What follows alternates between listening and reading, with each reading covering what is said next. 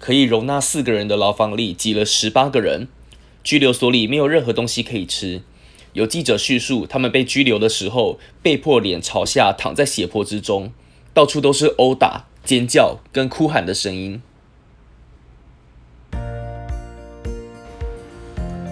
Hello，大家好，欢迎收听这期的 New York Times 看世界，我是凯凯先生。白俄罗斯总统卢卡申科上周日八月九号第六次连任。执政至今已经长达二十六年，卢卡申科的对手跟国际社会普遍都认为这一场选举涉嫌作弊，也因此这一次的当选引起了许多的反对的声浪、跟示威还有抗议。一开始民众的抗争是以和平示威为主，然而防暴警察跟军队却出动了闪光弹跟橡皮子弹，公然的用靴子跟警棍殴打抗议者。另外一方面，拘留所里也都人满为患，条件十分恶劣。根据已经被放出来的人叙述，拘留所里没有任何东西可以吃，大家只能坐着或是轮流睡觉。虽然墙壁很厚，但是到了晚上可以听见打人的尖叫声。如果跟警方要求一些新鲜的空气，他们会打开门窗朝他们泼一桶水。有俄罗斯的独立新闻网的记者叙述，他们被拘留的时候被迫脸朝下躺在血泊之中。有些人因为空间狭小，还躺在彼此的身上，到处都是殴打、尖叫跟哭喊的声音。一直到俄罗斯的大使馆出面，他们才能够离开监狱。这些暴力的举动是为了吓唬还在街上抗议的民众，但是很显然的呢，当时没有得到应有的成效。一直到了周四，也就是八月十四号，各地的民众针对卢卡申科的抗议活动都一直还在继续进行。上千个民众走上明斯克的街头，这些民众大部分是穿着白衬衫的女性，一边挥着鲜花，一边抗议警察的暴力执法的行为。有一个标语是这样写的：“Flowers are better than bullets。”直接翻译的话就是“花比子弹好”。网络上有人把这一段话，嗯，翻译成“鲜花好过子弹”。那讲到这边，可能有的听众对白俄罗斯这个国家不太熟悉，呃，觉得，诶，它是俄罗斯吗？跟俄罗斯是不是一样呢？明斯科这个城市感觉好像就常常听到啊，到底是怎么一回事呢？在这边跟大家解释一下，为什么白俄罗斯跟俄罗斯还有苏联感觉这么像？那，呃，实际上我觉得大家会有这个印象，好像也不太意外。因为事实上，从小到大，我们接收到，至少我接收到非常多、非常多的呃美国的资讯、美国的电影跟美国文化的耳濡目染。那有太多相关于苏联的电影出现过明斯科这个城市。那事实上也的确在苏联还没有宣布解体之前呢，白俄罗斯是苏联的一部分。一直到一九九一年八月，白俄罗斯才宣布脱离苏联独立。美国因为新冠肺炎而死亡的人数已经突破二十万，和往年的数据相比啊，Times 发现美国自三月以来的死亡数已经超过二十万。也就是说呢，从这个数据来看。这些超过往年数据的这个死亡数，都很有可能是这个新冠肺炎所带来的。那也暗示了美国官方可能大大的低估了新冠肺炎的死亡人数。那关于肺炎病毒呢？另外一方面，中国有两个民众在病毒痊愈之后，也再次被验出是呈现阳性反应。那一位呢是来自湖北的六十八岁女性，在今年的六月八号确诊，后来痊愈。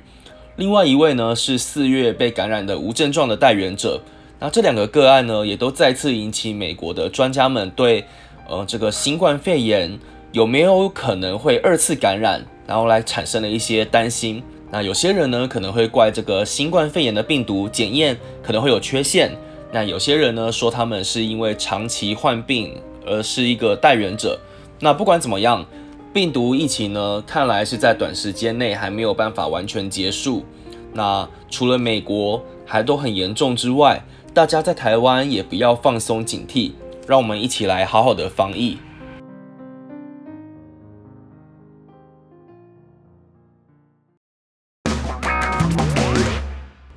美国总统大选快到了邮政危机在全美国都引起广泛的讨论。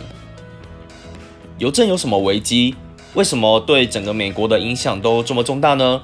原来跟邮寄投票有关。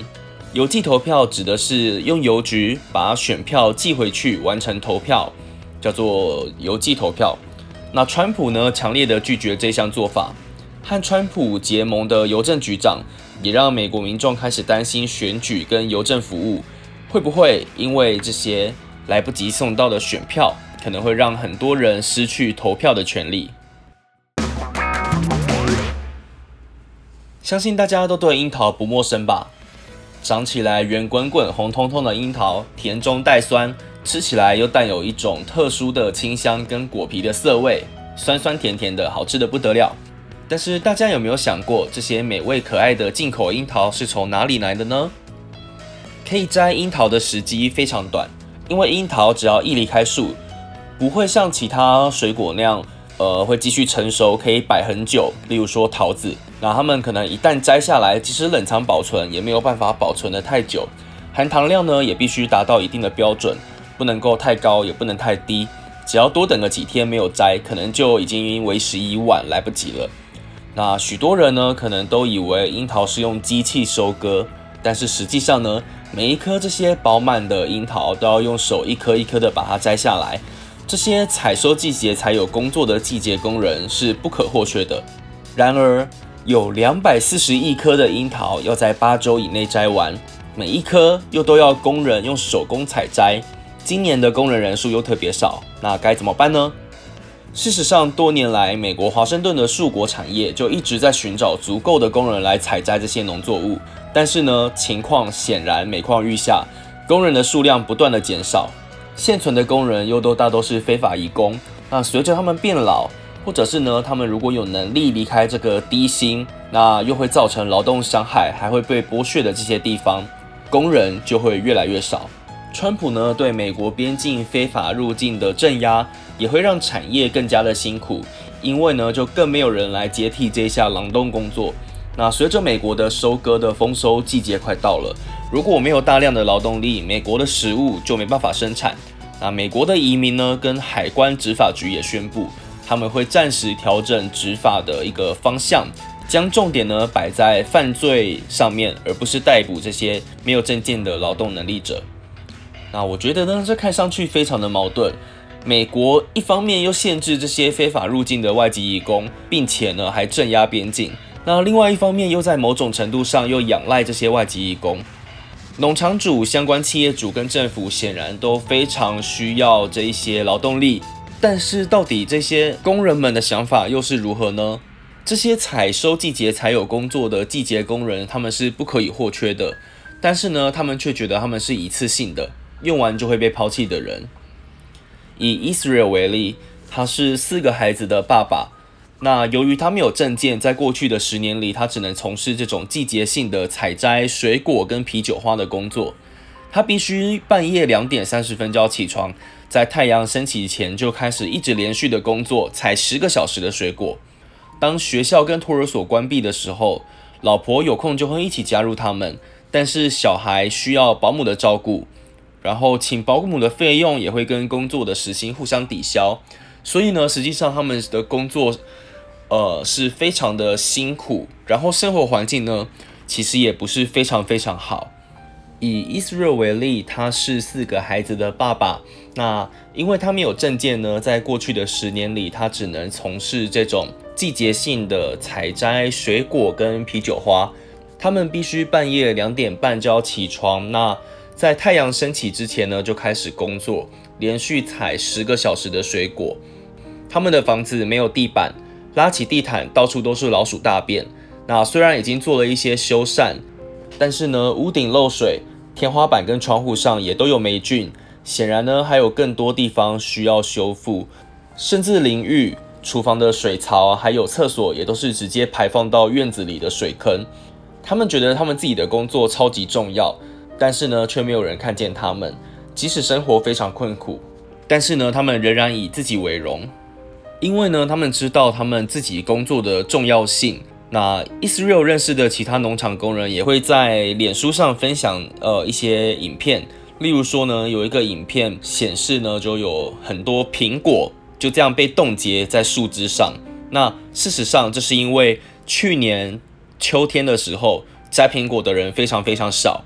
那即使他们在工作，一直工作到天黑，手上的苹果都已经又硬又冷了，仍然最后还是没有把。苹果全部摘完，所以苹果呢就这样冻结在树枝上。他们知道他们自己非常重要，虽然这个国家很多人都不知道。感谢大家收听我的节目，和大家稍微说明一下，纽时看世界主要是想采用短短的新闻简报的摘要的方式，让大家能够快速的大概了解到事件的脉络。那如果我自己稍微感兴趣的文章，或者是我觉得重要的新闻，就会在另外看《纽约时报》有没有其他的相关报道来稍微加长。那这一期的节目呢，也第一次尝试采用 freestyle 的方式，就不是用逐字稿来录音。那不知道大家觉得如何呢？本期的 New York Times 看世界在这边告一段落，《纽约时报》相关的资讯请看资讯栏。纽时看世界是一周至少一次的新闻简报摘要。如果大家对国际新闻有兴趣的话，别忘了订阅这个 podcast 频道，然后给我五星的评价吹捧，给我一些鼓励跟建议。我是凯凯先生，我们下一期节目见，拜拜。